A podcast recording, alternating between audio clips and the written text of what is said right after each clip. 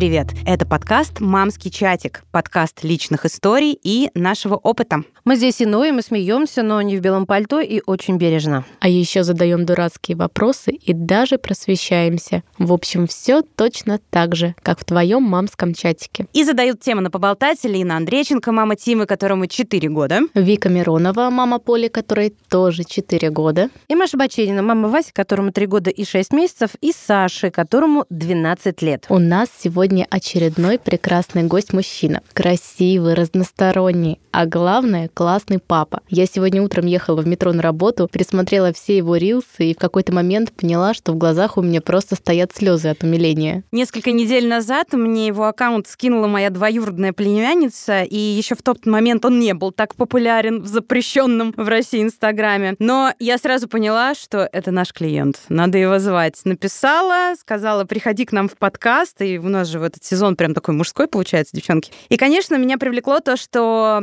он один воспитывает свою почти трехлетнюю дочь Мию. У нас в гостях сегодня актер, модель, кондитер, папа Мии, который два года и 10 месяцев, Егор Куликов из Нью-Йорка. Егор, привет и добро пожаловать тебе. Всем привет, э, большое спасибо за теплые слова. Ну да, я сам не ожидал, что три недели находясь в безумно сложной ситуации, спустя какое-то время я буду записывать подкаст. А, и про меня будут говорить, что я не настолько был популярен, а сейчас я очень популярен. А, приятно, спасибо. Знаешь, есть такая русская пословица, если ты не забыл, как там было бы счастье, да несчастье помогло, да? Кажется так. Это по-русски. Да, я стараюсь также позитивнее смотреть на все эти вещи. Наверное, все было не просто так и надеюсь, что все к лучшему. Слушай, Егор, мы вообще хотим с тобой поболтать побольше про Мию, про то, как вы справляетесь, как проходят ваши будни. Видно по твоему аккаунту, что ты везде берешь ее с собой. И знаешь, это так круто, но мне кажется, чтобы наши слушательницы и слушатели поняли вообще немножко узнали что-то про тебя, может, расскажешь вашу историю так, как видишь ее ты, а не как со стороны кажется нам или твоим подписчикам, или нашим слушательницам покажется, когда они зайдут в твой аккаунт. Давайте я расскажу так, как я могу рассказать, потому что у нас сложившаяся ситуация непростая, и довольно тяжело про это говорить настолько открыто и на всеобщее обозрение. Но какие-то моменты я могу обозначить, чтобы было плюс-минус понятно, кто я и как так все вышло. Мы покинули страну, путешествовали по нескольким странам, Турция, э, Мексика, потом мы перешли границу и оказались в США.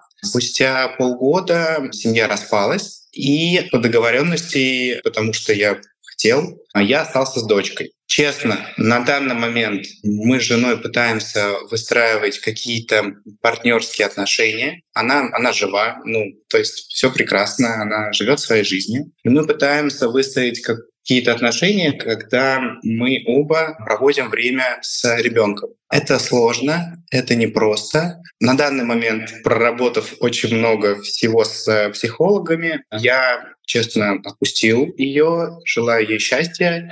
И когда она счастливая, то она и это счастье транслирует на ребенка. И мне кажется, это первостепенная задача, с которой мы должны справляться все родители. То есть неважно, вы вместе или раздельно, главное, что вы счастливы. Счастливы вы, счастливы и дети. Поэтому вот у меня какая-то такая позиция. Но я хочу сказать, что было безумно тяжело. Мало того, что ты в новой стране, как ты еще и берешь полную ответственность за своего ребенка. Были моменты, ну, не хочу сразу плохо говорить о жене или еще о ком-то, но очень много приходилось тащить на себе. И когда ты еще от кого-то ищешь помощи и поддержки, ну так получается, что ты ее не получаешь, становится еще тяжелее, у тебя опускаются руки, не знаешь, что делать и куда двигаться. Ты, в принципе, не понимаешь, что ты забыл в США. Я сюда не стремился, я всегда представлял, что мы будем жить а, в Европе или Азии, потому что я там жил, я там работал. Она очень хотела США. Я сказал, что окей, если ты считаешь, что мы справимся, если мы будем оказывать поддержку друг другу, давай это сделаем. Мы попали сюда. А вы долго до вашего вот этого расставания вообще были вместе? Мы были вместе пять лет с 2018 года. Момент э, свадьбы для меня был очень серьезным. Я планировал это на всю жизнь. Я долго, долго думал. Я изначально видел какие-то нюансы человека. Ну, не бывает идеальных людей. Но в моем представлении э, они хорошие моменты перекрывали все негативные, и это был мой осознанный выбор. Я знал, как будет, и э, я сделал предложение. После этого мы какое-то время э, жили вдвоем, путешествовали, уехали э, в Бангкок, э, работали там моделями и стали думать насчет детей что, наверное, было бы здорово, как следующий шаг отношений, а, завести детей, потому что мы любим друг друга, и дети — это классно. И мы стали пытаться подготовиться к детям. Пробовали, пробовали, и в итоге через э, несколько месяцев у нас получилось. А, то есть это было полностью осознанный выбор, мы осознанно к этому подходили, а это не было какое-то спонтанное решение. Ну и далее был период беременности, наверное, самый счастливый период в наших отношениях. Мы готовились к родам. А это все было в Бангкоке происходило, да? Или вы уже... Нет, мы уже мы в Бангкоке находились э, три или четыре месяца. После этого мы вернулись э, в Москву. Как раз был ковид. И вот э, где-то, если я не ошибаюсь, весной она сделала мне сюрприз, сказала, что беременна. И вот у нас начался такой замечательный период беременности. Ты знаешь, э, когда листаешь твой аккаунт, есть полное ощущение, что ты, значит, соло-отец, такой молодец, вся ответственность на тебе, мать практически не участвует в жизни семьи, но сегодня мы зашли на страницу к твоей жене, и она обвиняет тебя в том, что ты отказался брать Мию на выходные и вообще не захотел переезжать э, в другой город э, вместе с ней и так далее. Нет, там не совсем было так, прости, Лин, я чуть-чуть добавлю, там не переезжать в другой город, а как будто бы Егор не отпустил отпустил Мию а, с женой в другой город. А, там же требуется разрешение родителей, наверное. А не знаю, в почему, другую страну но написано требуется. или в другую. В общем, там Давайте, не. Давай, Егор, нам Я честно не очень хочу а, как бы переходить на личности и обвинять кого-то в чем-то. Да, я рассказываю лишь свою историю. Егор, прости, пожалуйста, я добавлю, знаешь, почему мы это спрашиваем? Ну, мы вообще вот все втроем э, журналисты профессии, и у mm-hmm. нас принято выслушивать две стороны. Ну, то есть, когда ты какую-то новость сообщаешь, да, тем более касающейся там двух людей, не знаю, чего угодно, две стороны участвуют в процессе, чтобы не было такого, знаешь, что мы сейчас рассказываем про твою жизнь и твое мнение, а потом девчонки берут, заходят на страницу твоей жены и видят там противоположное, и тогда они могут подумать, то ли это мы их обманули, да, и показали все не как есть по-настоящему. То есть, наверное, мы просим тебя сейчас не прокомментировать ее конкретный пост, да, а сказать, ну, как бы как есть на самом деле и кто как участвует, как вы делите обязанности сейчас? Я, честно, не могу отвечать за действия другого человека. На своей странице я рассказываю лишь свою историю. Я могу сказать так. Мы договорились, что мы проводим время с дочкой 50 на 50. И условно это выглядит, что неделю с дочкой провожу я, неделю с дочкой проводит она. На этой неделе она три раза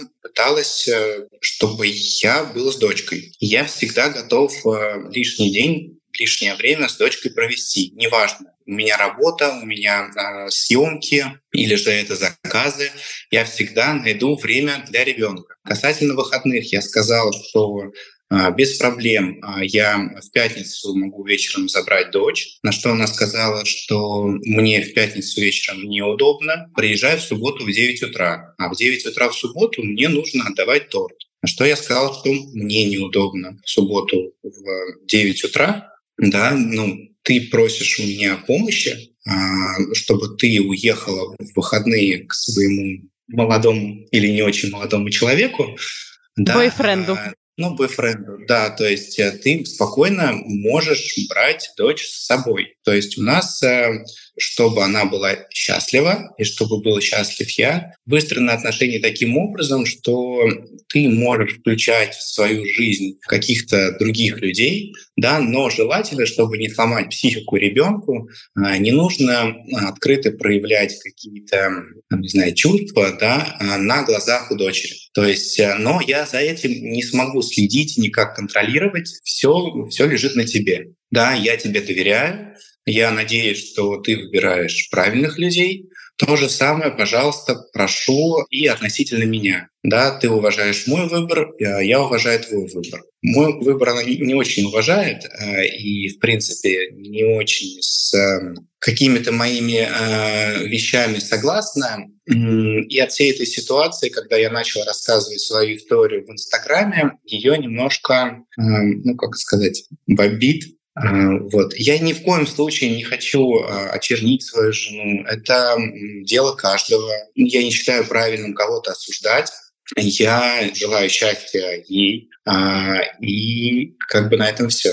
А бывают такие несостыковки у всех, мне кажется, у любого родителя, будь они в отношениях или же нет. Я не считаю правильным выставлять это все в сторис или на всеобщее обозрение. Я, этим, я это делать не собираюсь. А если она это делать собирается и делает, пожалуйста, флаг ей в руки. Я даже это комментировать не очень хочу. Слушай, ты все время говоришь «моя жена, моя жена». Вы еще не развелись, да? Я правильно понимаю? Развестись э, в США довольно сложно. Ага. Э, это долгий процесс, это финансово затратный процесс, плюс э, мы находимся здесь в статусе политических беженцев. А весь кейс построен на мне. А она идет как моя жена. Если э, мы разведемся, то она выписывается из моего кейса. Дальше у нее начинаются проблемы. А я не хочу... Подставлять ее. Я поняла, да, проблема. Это, ну, это как бы нормально, это по-человечески. Мне очень импонирует, просто я э, ребенок разведенных родителей, и мне очень импонирует, когда люди пытаются найти цивилизованный э, подход к своим отношениям. Давай к Мии, вот то, о чем говорила Вика, и я как бы присоединяюсь. Дочь ходит в детский сад, и расскажи вообще, как устроена эта система в Соединенных Штатах, э, детских садов, э, вообще как устроили вы? Ну вот, вот, вот такая, нам тут мамам дико это интересно, может, это курица, которая Сдать ребенка в детский сад и забыть, Надя. По-моему, Егор не сдал никого в детский сад, поэтому он сейчас расскажет. Не осуждай нас, Егор, это я про себя. Так, слушаем. Детский садик мы пока не ходим. Во всех штатах, как я понимаю, немножко разная система. Я нахожусь в штате Нью-Йорк, живу в городе Нью-Йорк. И обычно здесь э, дети ходят в садик с трех лет. Но бывают исключения. Например, у нас, у знакомых, э, ребенку еще нет э, трех лет, и он ходит в садик. Можно, а, находясь, например, в статусе беженца или еще в каком-то таком примерно статусе, через социальные службы бесплатно попасть в садик. То есть вы ни за что не платите, э, и вы сможете попасть в садик. Вы встаете в очередь, и дальше вы можете попасть в сад. Мы стоим в очереди, э, как мы сюда приехали, но до сих пор нам садик не дали. Ну и, как правило, говорят, э, что не даем в связи с тем, что ребенку еще нет трех лет. Ну все как у нас. Соответственно, ну, наверное, да. Плюс-минус. Это частные сады или бесплатные? Сколько стоят бесплатные? Через все эти программы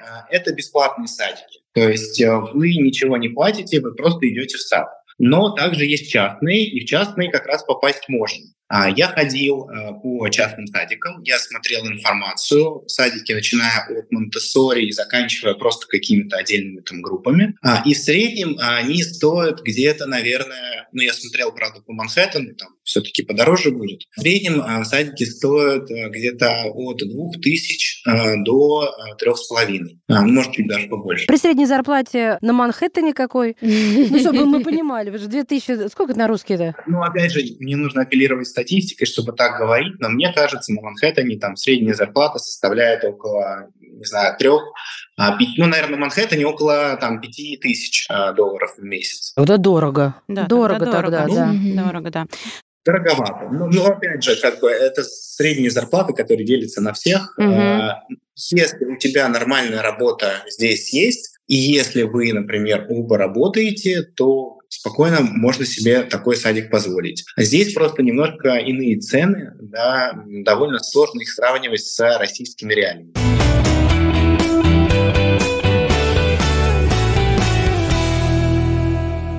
Скажи, пожалуйста, ну вот Мия не ходит в сад, а как вы проводите, ну, обычно проводите свой день? Когда она родилась, я не ограничил, и моя жена тоже не ограничила свою жизнь. Как бы мы везде брали с собой дочку на работу, на встречи с друзьями, на какие-то еще мероприятия. Поэтому для меня абсолютно нормально, что я не знаю, мы проснулись, э, а, я готовлю, ребенок стоит рядом со мной, смотрит, как э, я готовлю. А дальше мы идем там чистить зубки. Э, пока она чистит зубки или купается, я делаю завтрак. Одним глазом смотрю, как делаю завтрак, другим смотрю, как она купается. Ну, то есть, если мы говорим про чистить зубки и помыть голову, это я сам. Все остальное она спокойно делает прекрасно. То есть я с самого детства пытался ну и жена тоже, научить ребенка самостоятельности, чтобы она многое сама уже делала, справлялась с какими-то бытовыми вещами. То есть она сама там ходит в горшочек, сама все уливает, может сама помыть, а, что-то одевает сама. Знаешь, я тут такая помешанная на Монтессоре, наши девочки-слушательницы уже знают, и мне прям самое сердечко эти все ваши подходы. Я тут сижу, улыбаюсь, а Маша показывает на меня пальцем. Я просто сижу, умиляюсь, и на меня Маша тоже показывает пальцем. Я просто самая циничная из них. Да. На самом деле я не особо-то и знаком с системой Монтессори. У меня это получилось просто как-то нативно, возможно, из-за моего, не знаю, жизненного опыта, из-за того, кем работала моя мама, и просто как-то вот так наложилось. А, а кем, кем она работала? Да, кем твоя мама работала, невозможно не спросить-то. Моя мама занимается домашними родами. Она э, занимается ими уже в течение 28 лет. Офигеть. Да, тут был больше подход э, к осознанности относительно родов и относительно всей жизни. То есть, когда вам говорят, что ну вот нужно делать вот так, у моей мамы всегда возникал вопрос, а, простите, пожалуйста, а с чего вы решили, что нужно делать именно так? Может быть, я буду делать так, как мне комфортно, а, или же так, как я действительно считаю правильным. И вот на какая-то критическая точка зрения на все сформировалась и у меня. И какой-то такой более осознанный подход ко всему у меня также выработался. И я стараюсь это провести в жизни дочери. Ну, понятно, что я пытаюсь не разговаривать, а объяснять это на каком-то примитивном уровне, но так или иначе получается так. Ну и дальше, если возвращаться к нашему дню, дальше мы, например, завтракаем, Потом, ну, в зависимости от э, дел, да, и мы можем, например, поехать на там примерку или же на съемку, если она небольшая. Если съемка очень большая, я могу попросить каких-то знакомых, чтобы они вместе побыли с дочкой, либо я договариваюсь, и на съемках кто-то с дочкой находится. Либо, если жена может или она находится в городе, если она хочет, она может это время провести с ребенком. То есть мы с ней договариваемся. И она со мной договаривается, и я с ней договариваюсь. Дальше мы снимаемся, потом, например, возвращаемся домой, ребенок спит, она до сих пор днем спит. Бывают дни, когда не получается. А, она не очень любит днем спать, но я стараюсь, чтобы сон был, чтобы нервная система разгружалась. Далее мы возвращаемся. Скорее всего, я начинаю делать какие-то заказы, пока она спит. Потому что, ну, когда вы вдвоем, когда ребенок днем спит, у тебя наконец-то есть время на самого себя. Заказы ты имеешь в виду как кондитер, да, ты принимаешь заказы или про что ты? Да, да, да, заказы как кондитер. Либо я начинаю разбираться с документами, либо я делаю заказы, либо я монтирую какие-то видео. Ну, то есть я полностью посвящаю время себе и занимаюсь какими-то такими делами. Потом ребенок просыпается, а, либо мы играем, а, либо мы идем гулять, а, либо она рядышком находится, там я включаю музыку, она танцует, э, смотрит, как я готовлю, либо мне помогает. Э, ну, не то чтобы помогает, но я ей что-то даю, да, она занимается, ей интересно, и параллельно я готовлю. Ну, условно, я там делаю тесто, я ей даю венчик, а я ей даю муку, либо какие-то ингредиенты, вот она вечно их перемешивает, я могу э, переключиться, заняться другими вещами. У меня не то, чтобы я горжусь, какая у меня крутая дочка, а остальные дети не такие, но э, мне очень нравится, что они классно переключаются. То есть если мы возвращаемся к вопросу насчет истерик э, и всего такого, она классно переключается, то есть если ей что-то не нравится, я могу предложить альтернативу, если ей это будет интересно, она начнет делать это, если не интересно, можно предложить что-то еще, а, и таким образом вот я выхожу из каких каких-то проблемных ситуаций. И это прекрасно работает. Егор, а она смотрит мультики? Дома я и не включаю мультики, э, и у меня, в принципе, дома нет интернета. Я зачем Боже, я сейчас просто, я сейчас растаю, я просто сейчас растаю. Вики надо сейчас просто скорую вызывать.